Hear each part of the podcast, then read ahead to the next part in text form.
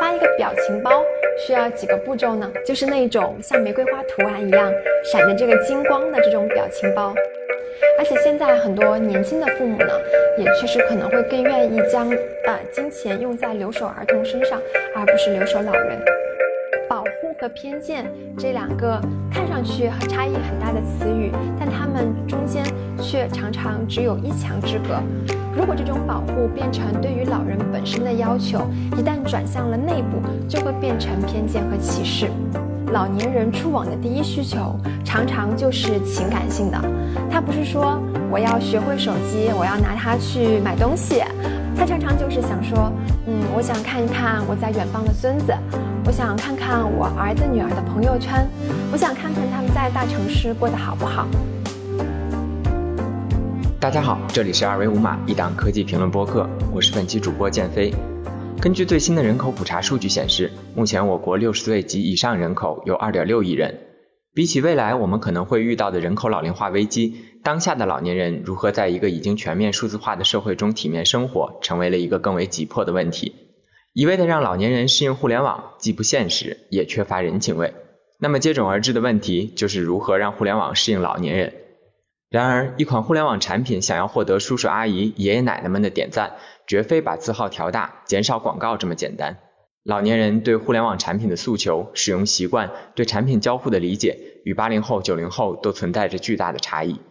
面向老年人群体设计产品，无异于从零开始建立一套新的产品方法论。七月二十五日，腾讯研究院高级研究员陆诗雨在数字公益直播讲坛上分享了他在过去半年里对数字产品适老化方面的研究，其中破除了大众对老年互联网用户的许多刻板印象，也分享了许多值得学习的适老化产品方案和细节。我们将录音整理成了本期播客，对于从事互联网行业的听众来说，可以收藏后慢慢听；对于非互联网从业者听众，可以使用倍速收听。但相信我。任何人都能从这期节目中了解到该如何更好的指导自己的长辈使用智能手机和互联网产品。各位朋友，大家晚上好。嗯，唐代诗人杜甫曾经写过一首诗，叫做《曲江》，里面有这么两句：“朝回日日点衣去，每日江头尽醉归。九寨寻常行处有，人生七十古来稀。”从这首诗里面，我们好像看到一位白发苍苍的老者。一手拿着酒壶，一手慢悠悠地走在曲江边上，这样的一个情景，应该很多人都会很羡慕、很欣赏吧。反观作者杜甫曾经生存过的那个朝代，距离今天已经有一千多年的时间了，反倒是我们现在很少用这样一种包容的、平等的视野去看待老人了。这是我今天最想和大家聊一聊的地方。各位好，我叫陆诗雨，我是腾讯研究院的研究员，终于和大家见面了。嗯，今天在来的路上，我其实一直在很好奇一件事情。今天是周日的晚上，然后大家还愿意打开“科技适老”这样一个主题的讲座的您，究竟是谁呢？所以我也做了一些猜想。我想您可能是一位科技从业者，所以您想了解具体科技适老在设计上应当怎么做。或者您也可能是一位城市规划师，您可能会想了解在具体做规划的时候，怎么样考虑老年人真实的需求和场景。当然，您也可能是一位医务工作者，一位金融工作者。但这些其实我都没有把握。不过有一件事情我是可以确认的，我想我们所有人都一定是为人子女的。一想到这一点，我就觉得我们今天这一场讲座一定会很轻松，一定会很有意义。嗯，因为虽然我们要讲一个半小时，但整体上内容不会特别的科技，而且和我们每个人的生活都基本上是息息相关的。如果能够对您理解科技的心与啊人必然的一个衰老有所帮助，或者帮助您的父母可以融入一个更美好的数字社会有一点启发的话。那就最好不过了，嗯，那让我们开始今天的分享。科技是老，理解是老起点，守护云间桑榆。那在开始分享之前呢，我想跟大家讲一个发生在我自己身上的一个故事。去年六月，北京新发地爆发了新冠疫情，嗯，我自己刚好当时正好是在疫情爆发的一个中心。那我们所有小区事实上都是在那个时候紧急进行了一个封闭式的管理。在封闭管理之后，我们还是有一些渠道可以去获取食物的，比如说您可以通过啊去小程序或者 APP 上购买，然后再由志愿者把食物带回社区。你也可以通过扫描在楼宇门口的这个二维码，通过政府的指定机构去购买。嗯嗯，当然，您也可以通过小区群里面的呃居民群来互帮互助，来交换自家的库存食物。看上去好像有很多的渠道，但如果我们稍加留心，就会发现，似乎任何一种渠道都需要依赖一个前提，那就是首先您得有一部智能手机，而且您还要可以很熟练的使用它。但这些很难吗？一开始我也以为是比较容易的。但随着后来我自己参与到志愿工作当中去，经过统计才发现，原来我们这个有三千零一十五户居民的社区当中，竟然有一百三十一个独居而且自己没有办法独立使用手机的老人。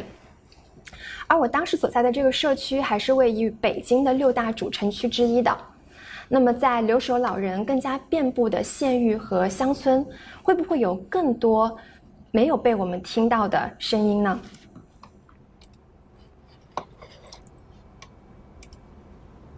今年在七普数据出来之后，很多人都很关心我们国家已经有二点六亿的老人了。嗯，那事实上到二零五零年，可能这个数字还会进一步的增长，每三个人当中就有一位是老年人。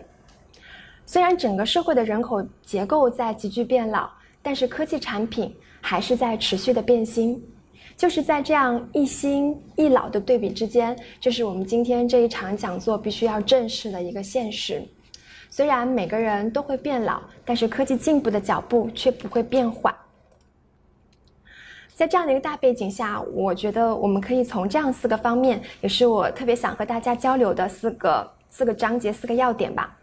第一章呢，我们会和大家一起去讨论，怎样去更好的理解中国老龄社会。老龄社会的本质是什么？中国老龄社会有哪一些特殊之处？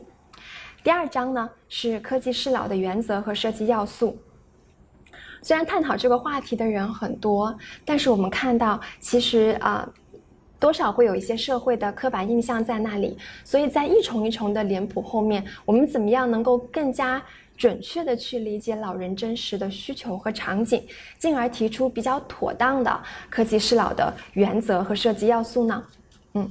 第三章是科技适老两个最经典的场景，一者是在城市，一者在乡村。那在城市里面，科技适老可以一步到位吗？如果不可以的话，我们应当怎样采取一种最务实的适老的路径去推进科技适老的工作？那在乡村。科技适老同样也适用于农村的老年人吗？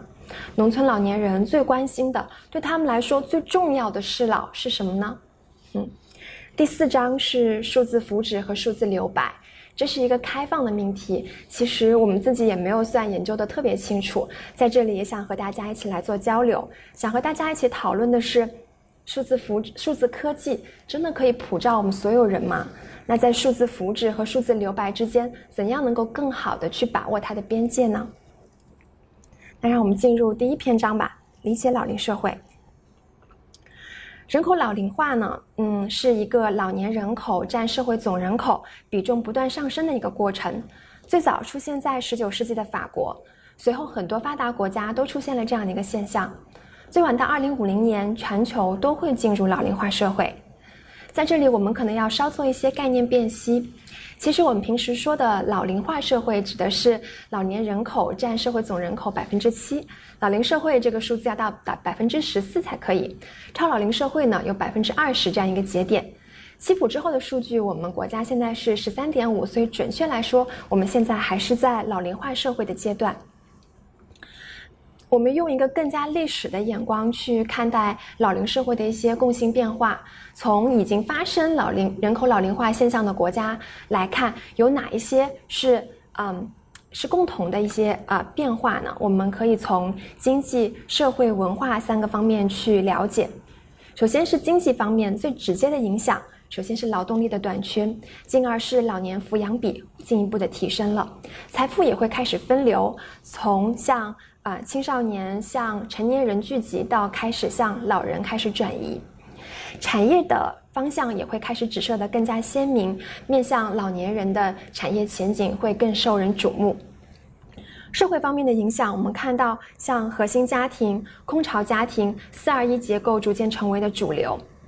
啊，以及啊整体社会的一个基础设施的适老化、无障碍的发展也会变得越来越重要。嗯，从社会文化上，我们可以看到，也会逐渐的从前域文化、后域文化逐渐的转向统域文化，更加强调代际之间的平等，而同一代际内的粘合度也会开始变得更高。那中国老龄社会有它的特殊之处吗？我们有什么和其他国家不一样的地方呢？首先，我们老龄化的速度可以说是世界之最的，这意味着对于所有人，无论是政策层也好，还是普通的个体也好，都几乎没有适应和调整的时间。六十岁以上的老人从百分之七上升到百分之十四，我们只用了二十五年。从百分之十四到百分之二十八，也只需要用三十五年，是快于任何国家的。第二，就是我们目前正在经历老年人人口的突发式的一个激增，整体老年人口的增长的速度是呈现一个倒 U 型的，而我们目前是处于这样的一个激增点上。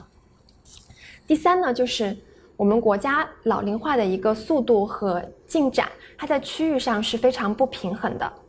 啊，从三十多个进入老龄化社会的省份来看，它的进入的时间的均值是在两千零五年，标准差是九点三六年，最大相差最大的两个省份之间相差了三十六年。另外呢，像北京、上海这样的一些超大城市，其实已经进入了超前老龄化，而农村由于劳动力外流，啊。也使得它的老龄化的速度是快于农村的，所以整体老龄化会出现一个大城市和农村两头尖儿的一个情况。第四点就是和发达国家相比，我们没有先发优势，也没有办法去利用国际的资源。比如一些更早进入老龄化的国家，像德国、法国这样的一些国家，他们可以通过引进劳动力，或者是调整劳动密集型产业分布的方法，借用其他国家更年轻国家的力量去弥补自身的不足，但对我们来说可能会更加有限一些。呃，在这里我们稍微做了一下测算，二点六亿的老人不是铁板一块的，它内部有很大的差异性。当然可以用很多不同的方法去做测算，啊，去做区分。比如说，你按照它的地域来分，农村的、城市的、一线的、二线的这样来分。你也可以按照啊，它受教育程度、收入这些来分。啊，我们在这边呢是按照。加健康程度来分的，啊，之所以取这样一个变量来分，是因为我们觉得可能健康这样一个因素对老年人人来说尤其重要，它直接会与他的目前的生存状况，嗯，和他的生活的处境息息相关。我们做了一个很粗浅的测算，嗯，中国目前有七千万的活力老人，他们大体上身心健康，而且还处于一个比较低龄的状态。第三啊，第二呢，就是啊，有一点四亿的老年人，他们的生活是大体能够自理的，或者只需要一个很轻度的照护。另外，我们也看到中国有五千万失能失智的老人，他们是最需要照顾的群体。对于那些有活力的、健康的、低龄的老人来讲，目前最主要的痛点是他们还是缺乏一个能够嗯去融入社会、重返社会的一个渠道。退休好像就是这些老人一个社会参与急剧下降的一个拐点。从他一旦脱离正式工作开始，他的社会参与就直接就是这样一个直线下降了。他没有一些渠道能够更多的以公益或者以正式工作的方式重新重返社会。其次呢，即便是对于这些健康的老人，孤独仍然是一种普遍性的情绪，以及他们当中也有日益升高的抑郁风险，也是值得关注的。对于那一点四亿啊，生活基本可以自理或者仅仅只需要轻度照顾的老人来讲，首先还是缺乏一个普遍的健康意识，讳疾忌医或者说是不遵医嘱啊等等，所以中国老年人的带病生存时间是比较长的，有长达八年之久。如果前面的这一段呃健康管理能做得更好一些，事实上我们还有很大的空间可以去缩短老年人的带病生存的时间，可以让他在退休之后的很长的一段时间里面都是健康、快乐、充满活力的。那然后可能病程也会更加的缩短。由于这一部分人群总体的数量是很庞大的，如果再细分的去看，那么农村、独居、随迁这三个群体的老人，他们的处境可能会尤为的需要被更关注到一些。对于这五千万失能失智的老人，啊，目前最主要的痛点还是专业的照护的资源太少了。呃，我们用满打满算去算，就算现在所有照护的机构的床位都住满老人。的情况下，也只能够容纳四百万这样的啊老年群体，覆盖率不足百分之八。而且据我们所知呢，事实上你是没有办法说所有的病床都住满的，现现实的情况肯定是，呃远不至此的。嗯，所以可能有四千多万的老人都事实上是在居家养老的。这四千多万听起来，嗯，好像跟前面的数字比起来没有那么多。但是我们要理解到，这四千多万不是四千多万个具体的个人，而是四千多万个具体的家庭。嗯，无论是对于社会还是对于家庭来讲，都是沉重的负担。在一个高速老龄化的情况之下，也有一些社会问题开始逐渐的变得更加的显性。首先是由劳动力下降和劳动力老化直接带来的生产资料开始闲置，进而影响新技术的推广，这使得可能会使得我们的经济发展速度开始有变慢的可能性。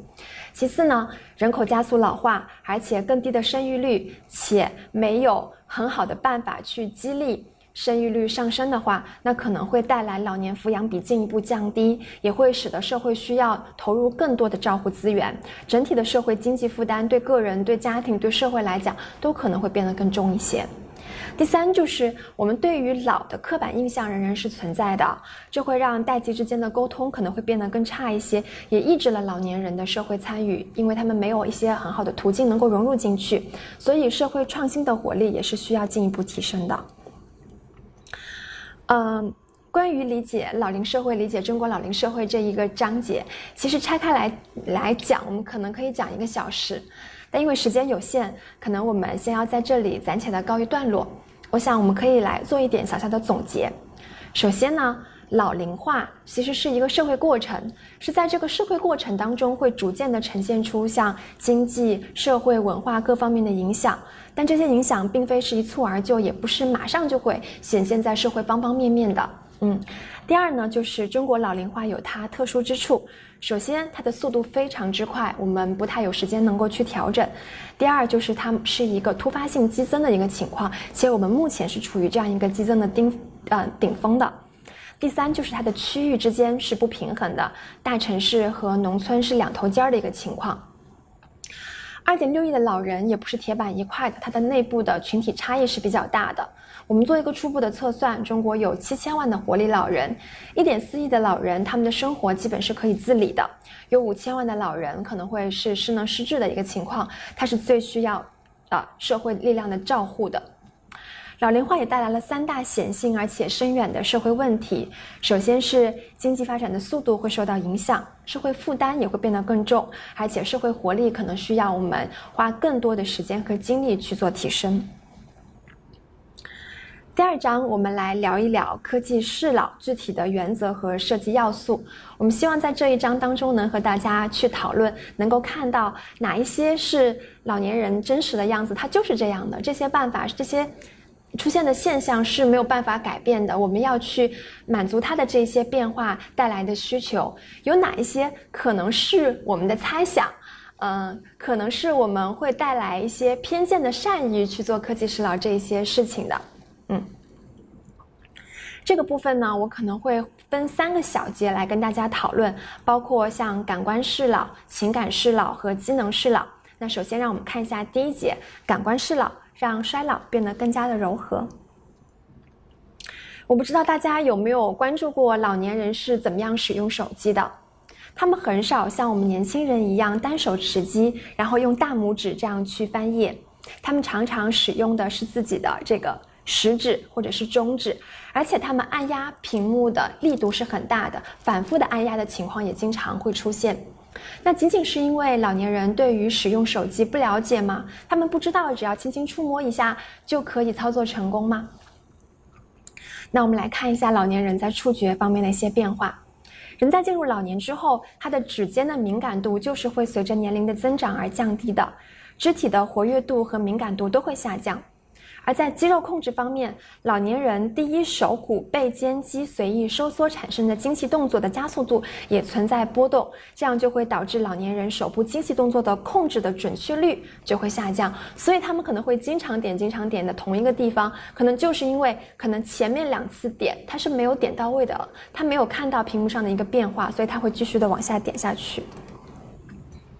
所以在触觉适老方面，我们能做的一些事情，其实只要稍加留意，是嗯比较简单就可以去完成的。比如说，呃，我们可以尽量避免需要老人用手指外延、内展这样的一些动作，去对调用肌肉要求比较高的姿势。第二呢，是对于一些重要的信息，我们可以去给予一些嗯比较明显的反馈，比如说像图标下线或者是震动，嗯。就会更加吻合他们的一个这个遥控板时代的一个习惯。第三就是增加一个点触面积，让相邻元素之间的这个距离增大。在国外的很多研究当中，其实有给出更明确的建议：两个图标之间的间距应该多大？一个图标面对一个屏幕，它最小应该是多大的？啊，那因为现在我们大部分还是老年人，还是在手机上操作更多一些。其实，在对于手机这一块的研究，呃，更细化的研究其实是还没有那么多的。嗯，所以这里的话，可能需要，嗯，需要进一步的去推进一些更细节的研究。从视觉上来看，随着人进入老年之后，光线进入视网膜的数量也会逐渐的开始变少。一个六十岁的老人，光线能够进入视网膜的数量只有一个。二十岁年轻人的百分之三十，到了七十岁以后就只有百分之十二了。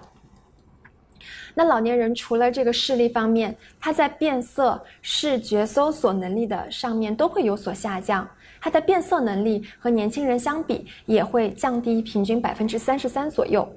但是它针对不同色调的辨别能力是有所不同的。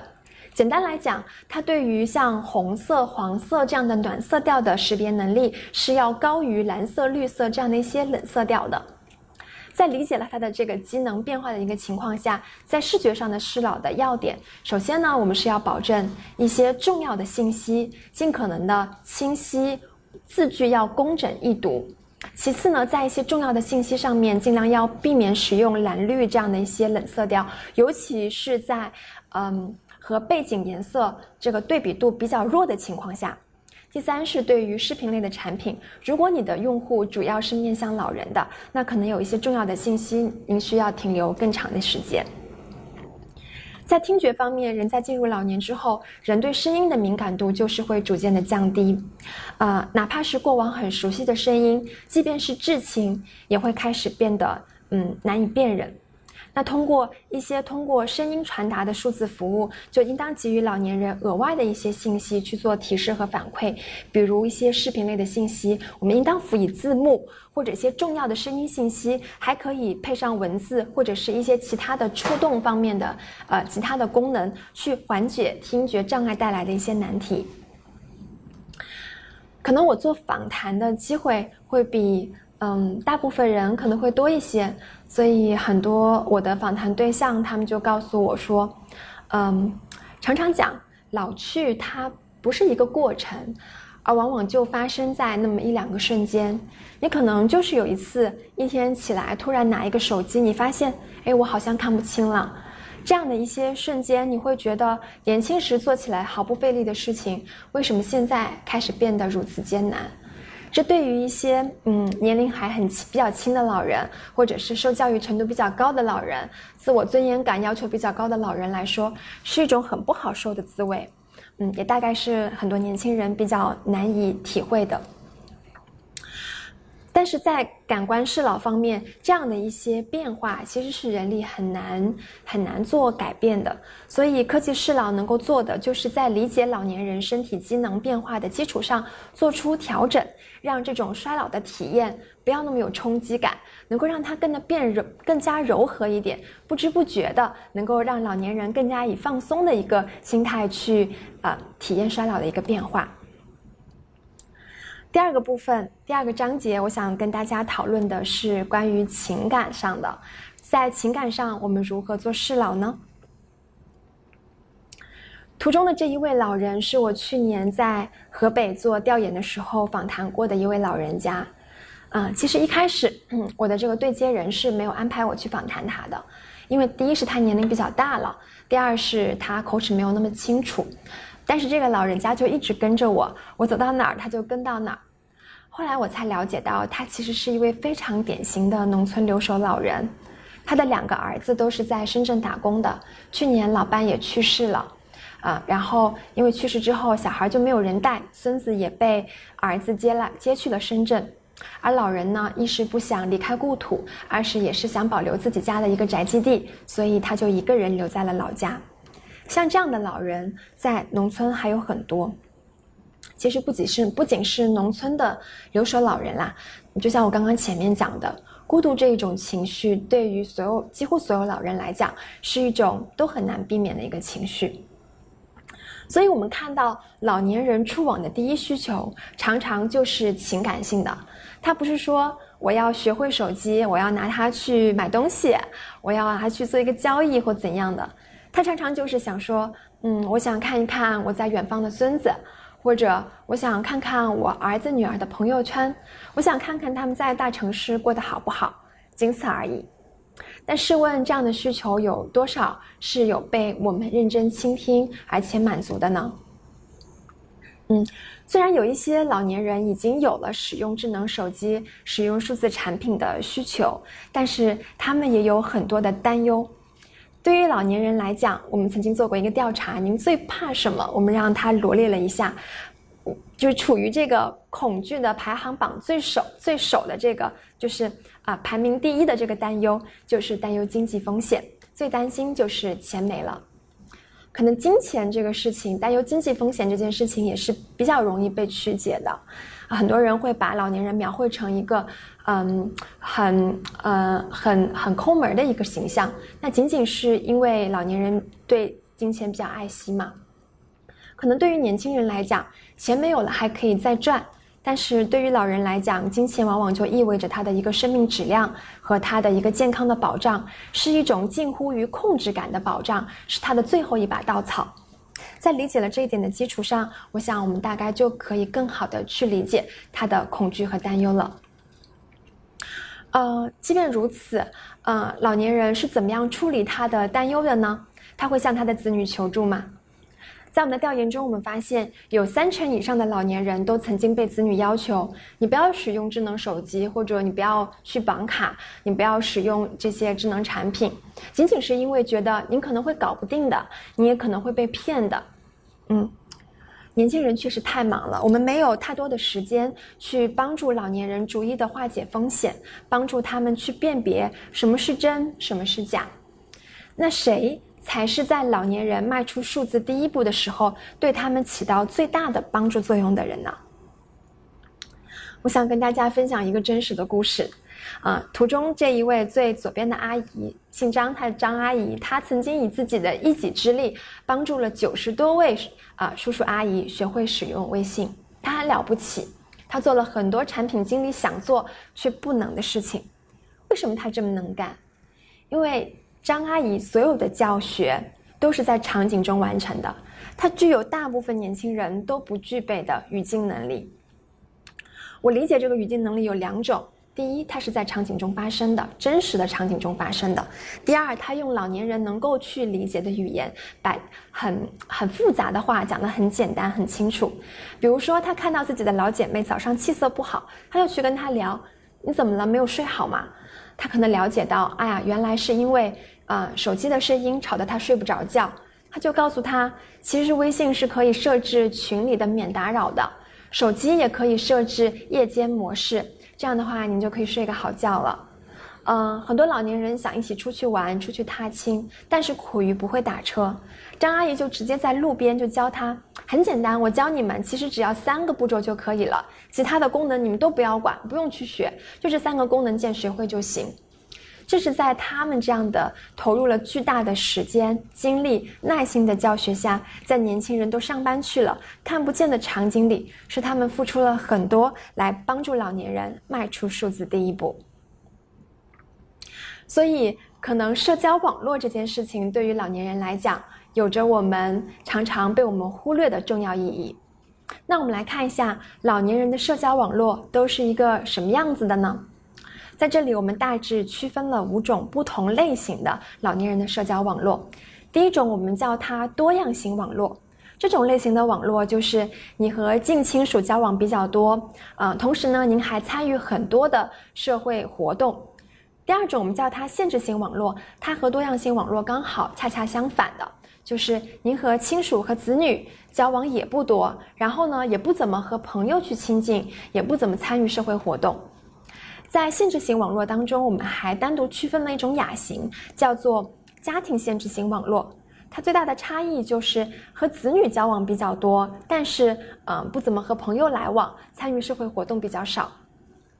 第四种类型，我们叫它家庭型，就是和子女交往更频繁，子女的数量也很多，但是社会参与程度不高，但仍然是高于家庭限制型的。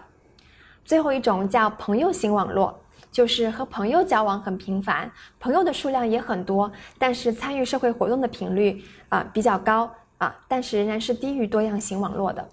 我们可以大致看到，对于中国老年人来讲，大部分还是处于这种多样型网络、家庭网络、朋友型网络的。但是限制型和家庭限制型如果都加在一起，也将近三成呢。对于二点六亿的老年人来说，这样一打量，可能也有六七千万的老年人，他们的社交网络是相对受限的。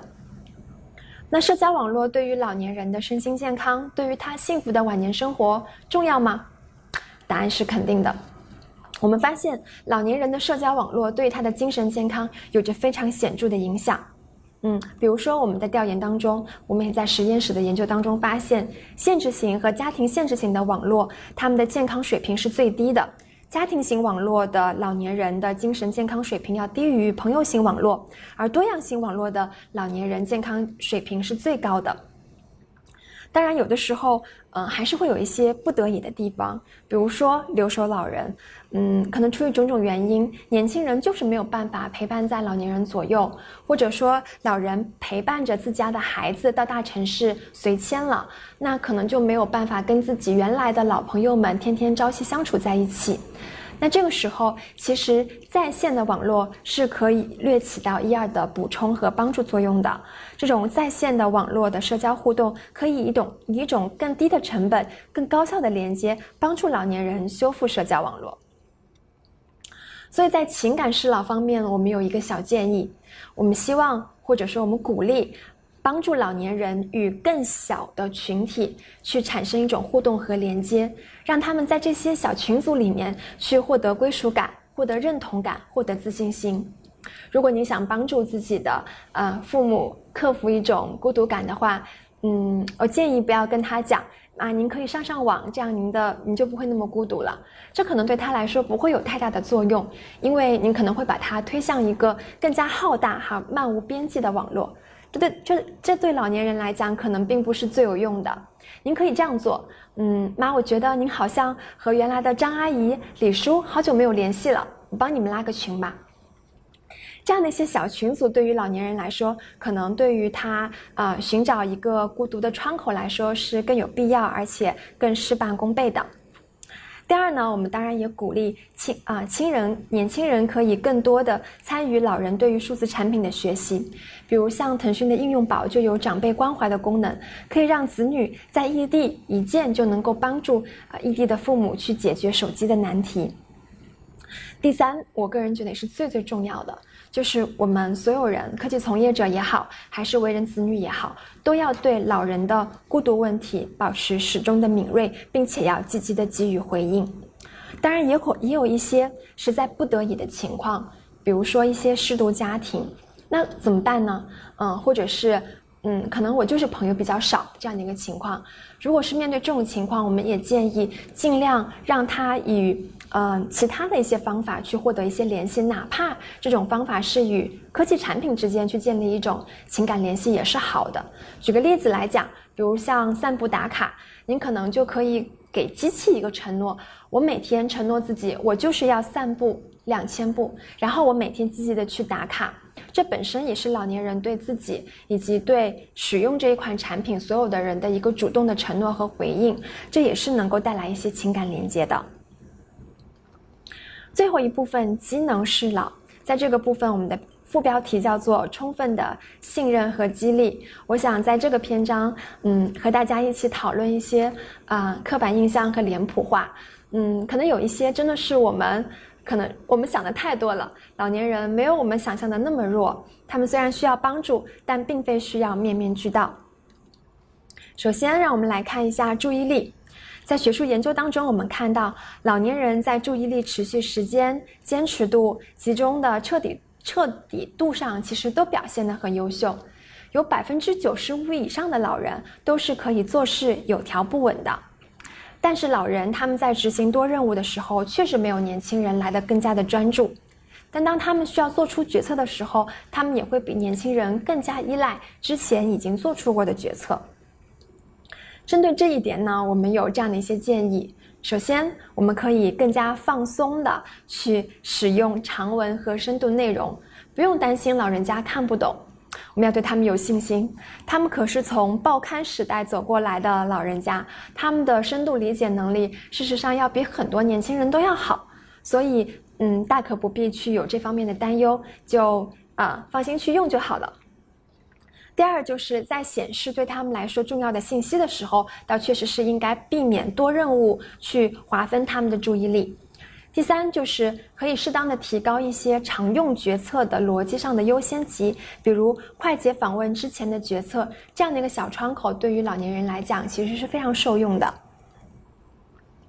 我们再来看一下记忆力，我们通常都会觉得人老了记忆力一定就会开始变坏，但真的会是这样吗？人的记忆其实是分为很多种不同的类型的。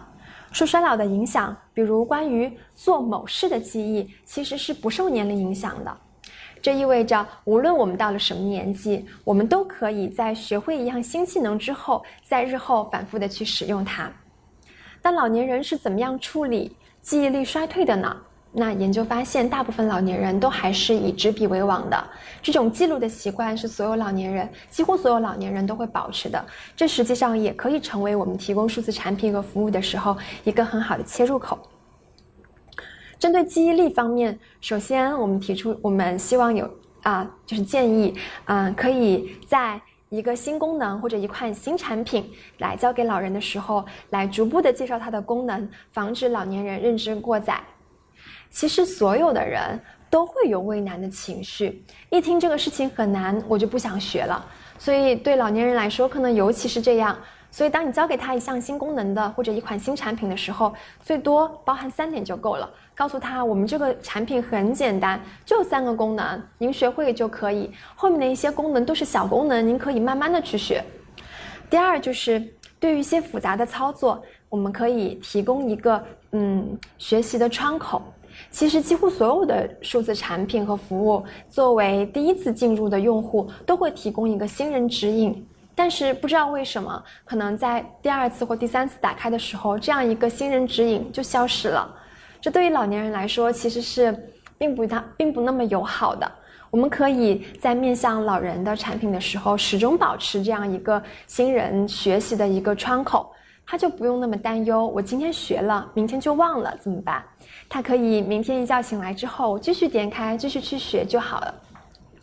即便是他很熟练了，他学会了，他日后可以反复使用它了，我们也大可以把这个窗口保留在那里，因为它的存在本身就是对老年人来说是一个非常安心的，嗯，一个事情。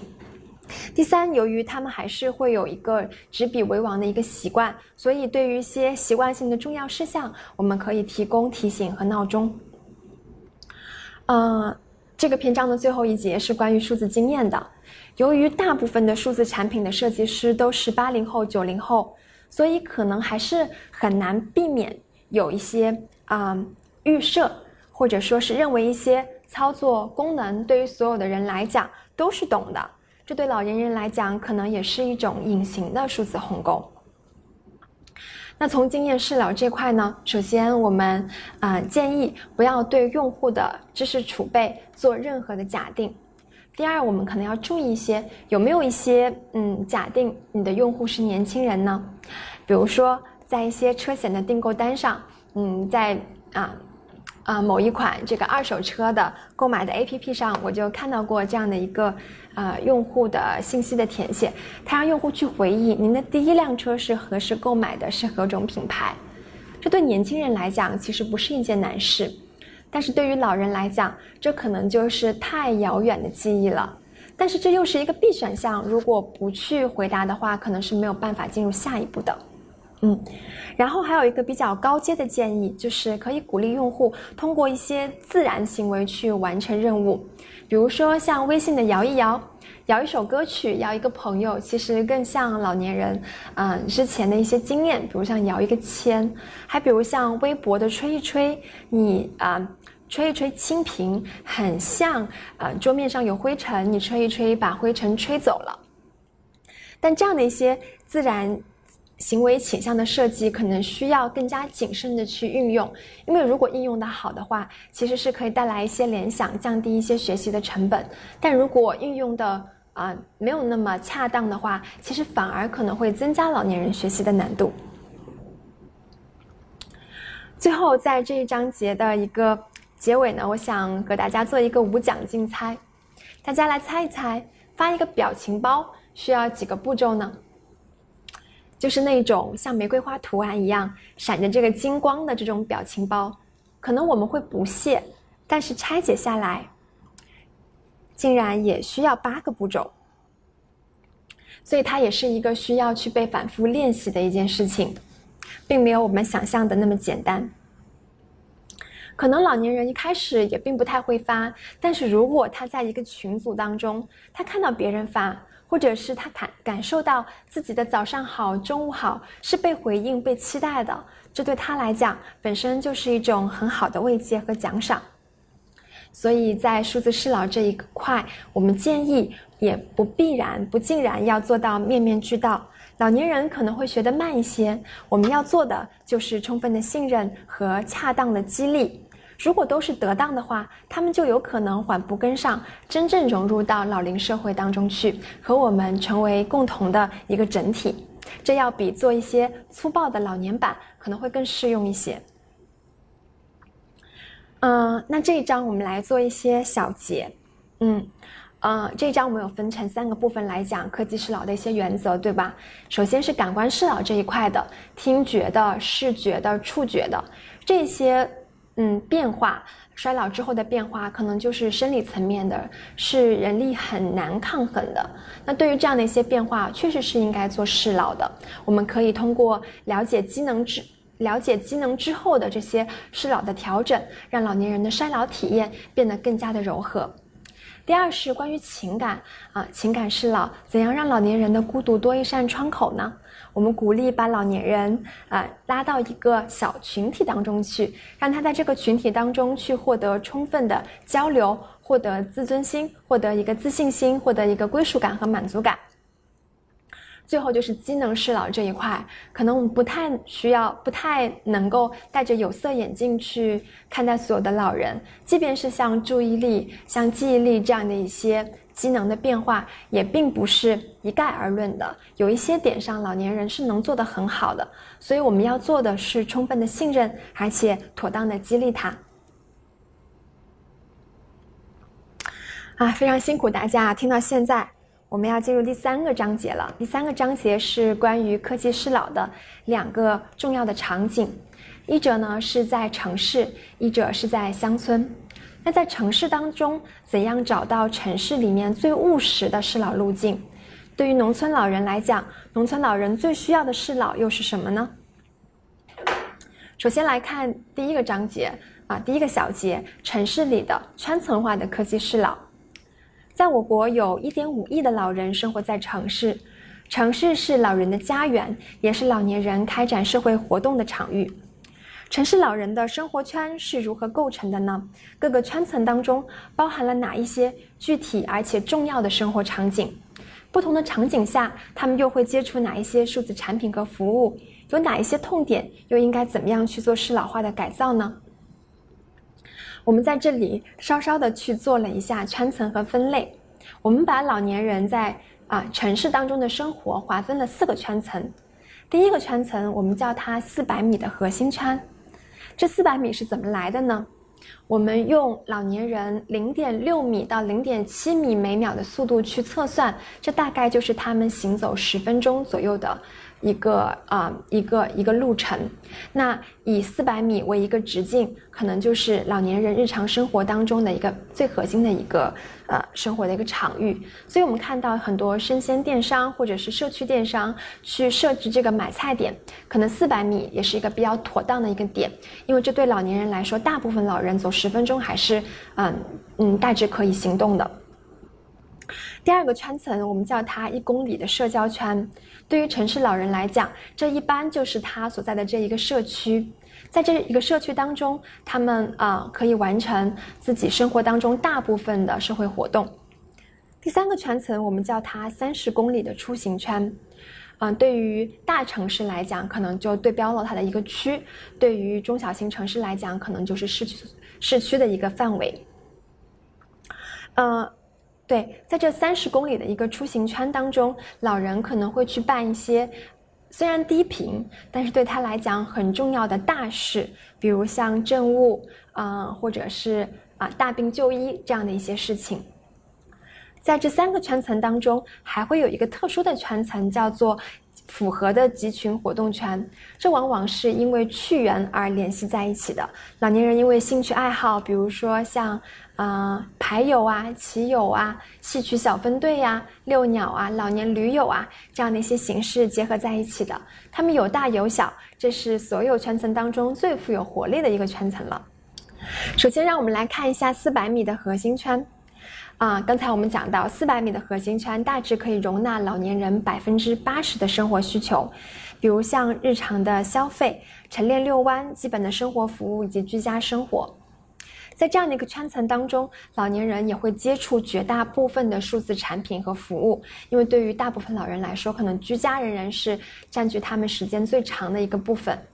在这一块呢，比较突出的痛点是，仍然有少部分老人是存在接入困难的。比如一开始我和大家举的这个例子，即便是在北京的六大主城区之一，在三千多名居民当中，也有一百多位老人是存在智能手机的一个接入困难的。第二是他们在界面交互上也存在一定的使用困难，大屏幕、大字体、大音量、大按键、一点触，逻辑简单是主要的一个诉求点。我们再来看一下这一公里的社交圈，这一般就是对应老年人生活的这个小区，是他们生活和社交的空间，生是他们生活和社交的一个空间。在这样的一个圈层当中，数字产品使用的频率，无论是种类上还是次数上，都会低于核心圈。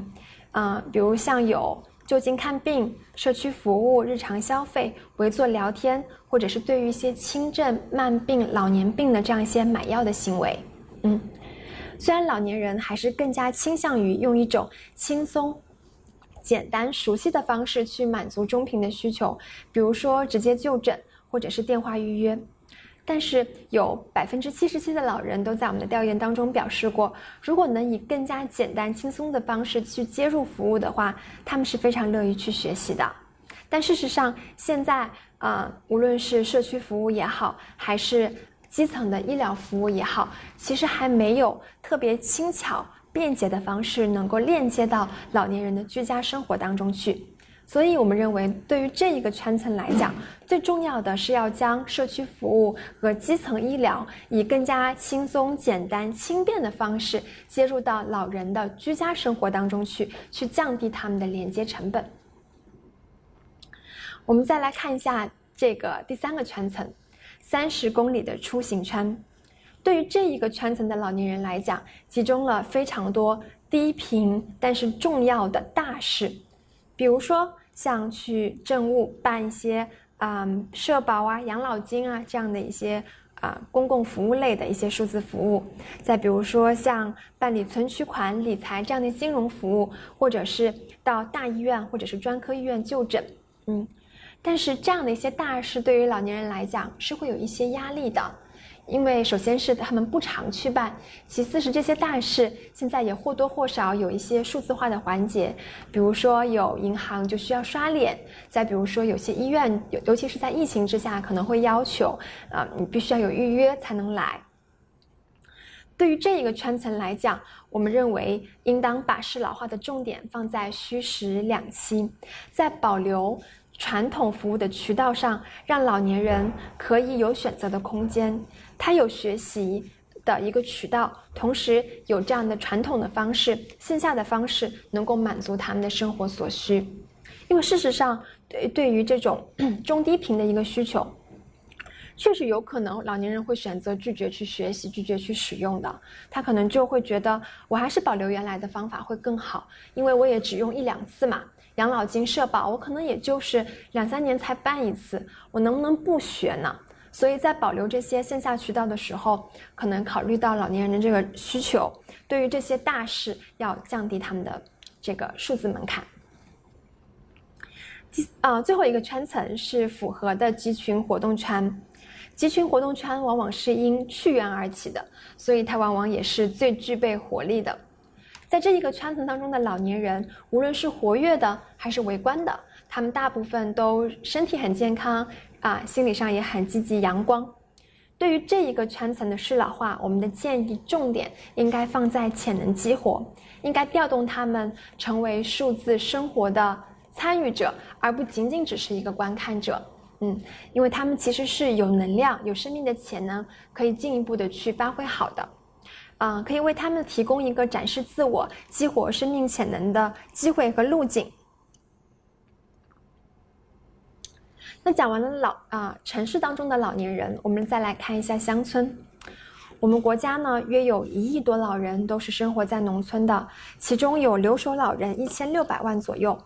那数字科技能不能助力啊农村留守老人有更好的去享受晚年生活呢？有哪一些切入点的和工作思路呢？首先，让我们来看一下农村老人是如何被留下来的。首先，二十世纪八十年代开始，我们国家进入了一个快速的工业化和城市化的社会转型，而转移出来的劳动力主要还是年富力强的青壮年，这也造成了农村社会的空心化和农村家庭的空巢化。另外一方面，城乡分割的二元经济社会结构，也使得农民工虽然进城了，但是他们却没有办法享受和城里人一样的社会福利和呃这个保障待遇，所以他们只能够往返于城乡之间，没有办法在城市中真正安下家来，把老人接回去。嗯，对于一辈子没有进过城的老人来讲，农村老人来讲，其实对于城市生活还是会有陌生感和排斥感的，以及有一部分老人也会希望能够保留自家的一个耕地，以及保留自家、保护自家的一个宅基地，也是留守老人出现的一个原因。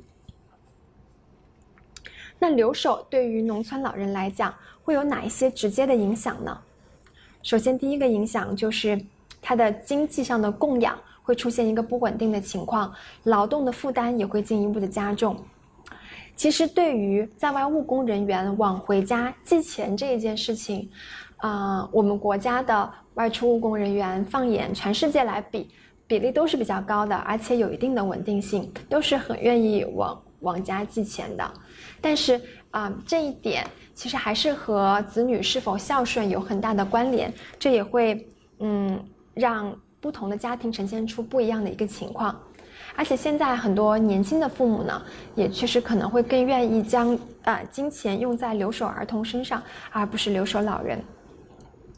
呃，我们现在去农村看一看，现在种地的主要是谁？嗯，可能会发现可能会以中老年人居多一些。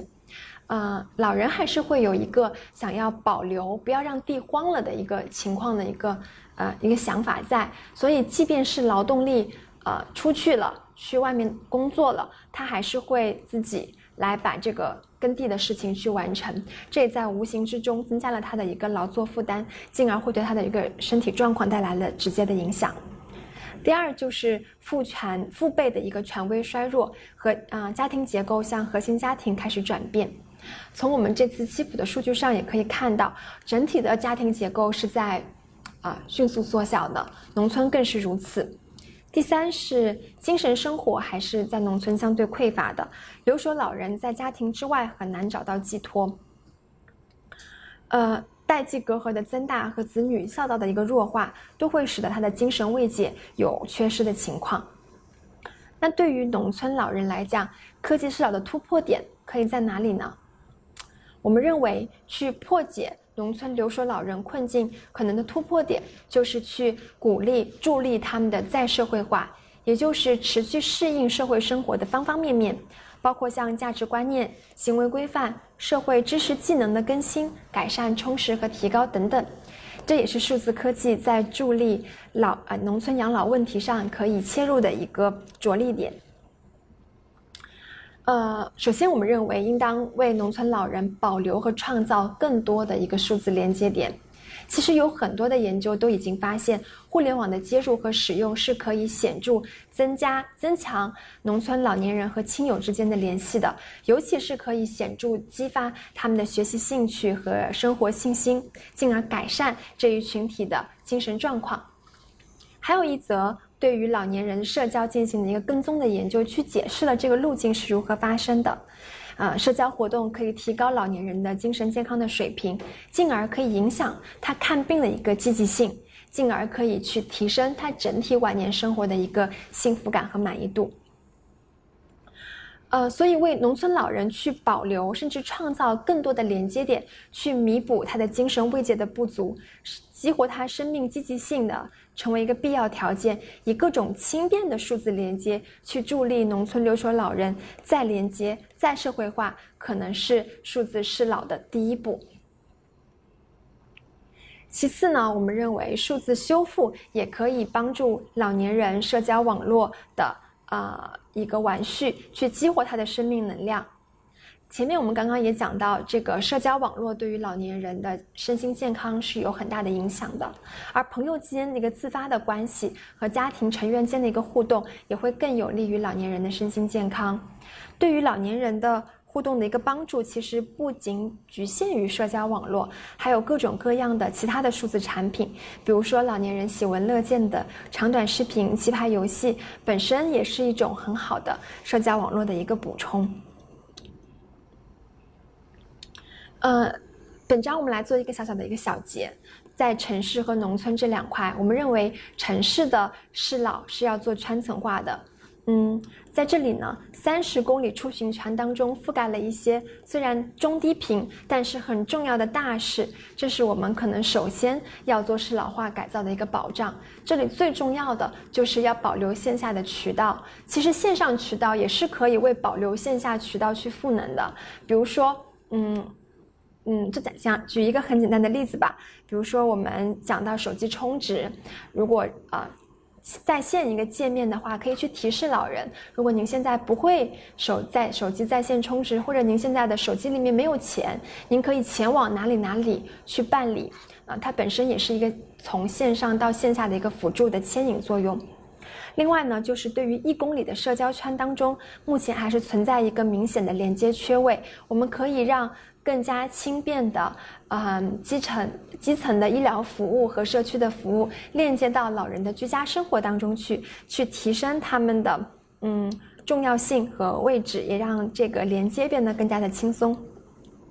对于农村老人的适老化来讲，我们认为最重要的是以数字科技的力量去帮助他在社会化。首先是可以帮助他们保留和创造更多的数字连接点，其次是要以轻便科技来修复社交网络。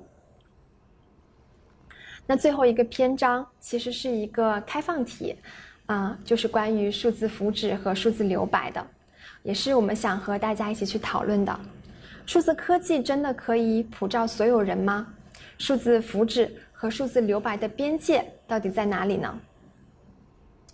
右边这张图其实是我们在疫情期间访谈的一位老人自己的一个手记，他会去记录啊，我在疫情之后，如果我还有机会去学习，我要去学习的一些要点，比如在网上买东西，比如扫一扫、收藏这样的一些要点。我们发现啊，老年人啊，在他们的数字生活是在疫后快速演进的。他们普遍都会认为，疫情下的数字科技对于生活的支持是至关重要的。而老年人因为生理的衰落和疾病，实际上他们才是社会当中可能最需要依赖数字服务的人。但我们从客观的一些情况来看，比如说我们从呃我国老龄相关的法律规定的统计来看，其实也只有二十三则是直接的涉老的法律，其余的三百九十四件都是行政法规、规章和其他规范性文件。所以，当老人遇到一些纠纷啊，或者遇到一些社会问题的时候，其实他们还是有很大的一个需求满足的空间。我们来看一个比较真实的案例吧。呃，这位在武汉徐东区的彭大姐，今年五十岁。严格来讲，她还不是一位老年人，但她在银行办理手机业务的时候，却被要求你要给你的儿子打一个电话，确认登记之后才可以办理服务。因为银行的工作人员解释，其实是为了老年人好，这样的话你可以啊避免一些被骗的一些情况。但是彭大姐。他非常生气，他说：“即便人老了，也不至于这样吧？我还是一个成年人，我还是可以为自己的行为去负责任的。”所以，我们看到，其实“保护”和“偏见”这两个看上去差异很大的词语，但它们中间却常常只有一墙之隔。如果这种保护变成对于老人本身的要求，一旦转向了内部，就会变成偏见和歧视。但这是不是意味着我们可以以一种更加嗯、更加呃淡漠的心态去看待这件事情呢？那就是你用也好，不用也好，你们自己看着办吧，我们不做强求了。如果这样去做的话，其实是一种非常消极的一种行为。因为数字福祉它还是和一般的社会福祉是不太一样的，你没有办法为了体恤老人，你打一笔养老金的他的账户上，他可以去享受这个福祉。如果老年人是没有办法去接入的，那无论以后的呃智能居家的科技多么的先进，无论以后远程医疗多么的便捷，都与他们无关了，因为他们不会用。所以数字福祉是一种很特殊的。社会福祉，它是有前提的。首先，您得会使用它。所以在让老年人享受更多的数字福祉这件事情上，我们认为，首先应该做到不忽视、不遗忘、不放弃任何一位需要数字服务的老年人，即便他身处困境，而且他越是身处困境，越是需要社会各界以各种力量给予赋能的。第二，就是要给予老年人必要的热启动。有的时候可能还是要多操心一些，就像我们刚刚讲的，如果放任自流，或者是不加任何的干干预，这本身其实是一种比较消极的行为。呃，所谓的热启动，我给大家举个例子吧。嗯，比如在疫情之下，老年人啊，他有客观的需要用啊社区团购买菜这种方式去购买生活用品，但是他不会用怎么办？啊，曾经啊就有这个每家电商，它是在社区里面发展团长这样的一个模式去帮助老人的。他比如在小区里面，他会设置两到三位的团长，然后老人可以去团长那儿下单，这样老人其实他就会很放心，有一个人可以依靠或者是求助。如果我下错单了，我想把这个钱要回来，或者是我觉得菜不新鲜了，我可以找他去投诉，他就会觉得这是一个比较靠谱的事儿，我会愿意去尝试的一个事儿。像这样的一些热启动，他慢慢的跟着去看，跟着去学，跟着团长去帮交代，老年人慢慢的也会自己学会怎么样去下单去买菜的。第三呢，我们认为要保护，更要激励，要着重去发展他的一个生命的潜能。我们首先是要在更高质量的数字产品和服务上去下功夫，让他们能够收获精神上面的自给自足自信。但更重要的是，我们可能要保留一个更好的语境能力，用他们能听得懂的话，以及更理解他们的一个心态去看待老，去理解老。最后。嗯，我们仍然还是要承认一件事情，那就是数字科技是没有办法普照所有人的，而数字留白本身，嗯，我们更加希望让数字科技成为所有老年人的一个可选项，而不是一个必选项。但事实上，啊，科技成为一个可选项这件事情不仅仅是针对老年人的，事实上，在任何的场景下，科技都应该成为一个可选项。